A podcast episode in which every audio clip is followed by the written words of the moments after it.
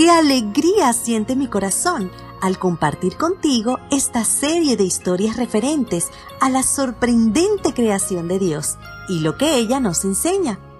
No solo escucharás estas maravillosas historias, sino que participarás activamente de ellas.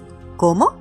Pues aprendiendo el versículo, esa hermosa fracción de la Biblia con la que estaremos trabajando en cada historia y luego realizando junto a tus padres la actividad correspondiente.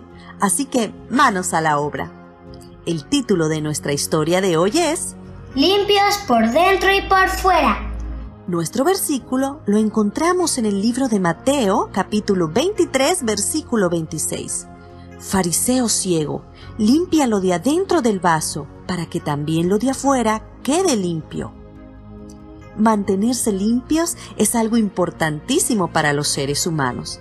Pero saben, los animales también se preocupan por eso. Aunque ellos no cuentan con una esponja para lavarse, ni champú, ni cremas, ni cepillos, ni jabón, Dios los dotó de algunas técnicas muy creativas para conservarse limpios. Hoy veremos algunas de ellas. Los cerdos y algunos de sus familiares cercanos, como los jabalíes, se mantienen limpios con mascarillas de barro.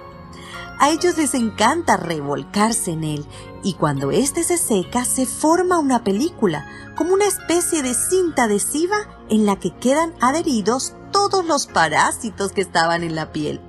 Luego, esta cinta adhesiva se cae y listo, como nuevos. Las aves la mayoría de ellas, por ejemplo, se limpian con aceite.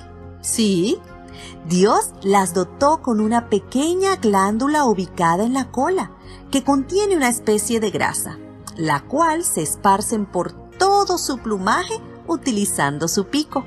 De esta forma su plumaje queda limpio, brillante y suave. Los chimpancés no se quedan atrás en lo que a limpieza se refiere. Ellos cuidan muy bien sus bocas. Les encanta tener una sonrisa hermosa. Así que toman pequeños palitos y con ellos se limpian la comida que les haya quedado entre los dientes. De igual forma, los peces también deben mantenerse limpios a pesar de vivir en el agua.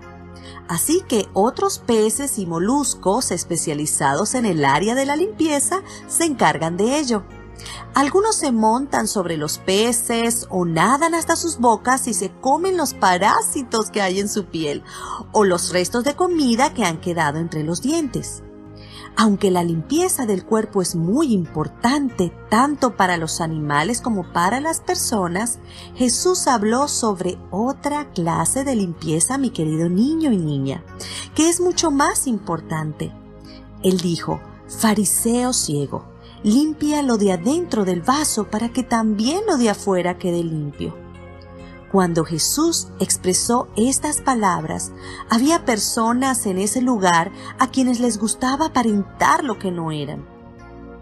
Externamente se veían intachables, es decir, perfectas, pero por dentro estaban sucios, su mente guardaba malos pensamientos y su corazón estaba lleno de orgullo, de rencor y prepotencia. Qué triste. Ellos pensaban que eran mejores que los demás. El amor de Dios no estaba en sus corazones. Y lo peor de todo era que no les parecía que eso estuviera mal.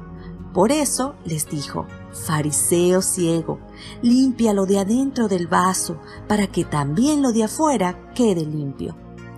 El mismo consejo que Jesús le dio a los fariseos en ese tiempo, quiere dárnoslo hoy.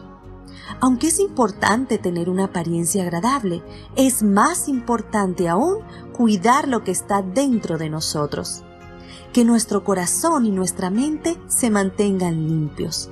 Y el mejor recurso para lograrlo es permitiéndole al Espíritu Santo que entre en nuestra mente y corazón a través de la oración y el estudio de la Biblia.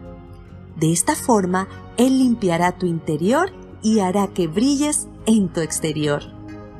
Durante esta semana, te invito a investigar junto a tus padres la forma de limpieza de otro animal que no fue mencionado en esta historia.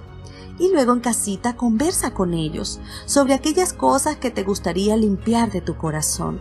Luego compártelas con tu Salvador Jesús. Y llegó el momento especial de hablar con nuestro superpoderoso Dios. Te invito a cerrar tus ojos. Maravilloso Dios, gracias por hacernos tus hijos por amarnos tanto y por enseñarnos hoy que necesitas que estemos limpios por dentro y por fuera. Que mami y papi nos ayuden en esta tarea. Perdónanos por nuestros pecados y gracias porque nos escuchas y respondes. Te amamos. En el nombre de Jesús. Amén. Hasta nuestra próxima historia. Te llevo en mi corazón y en mis oraciones. Dios te bendiga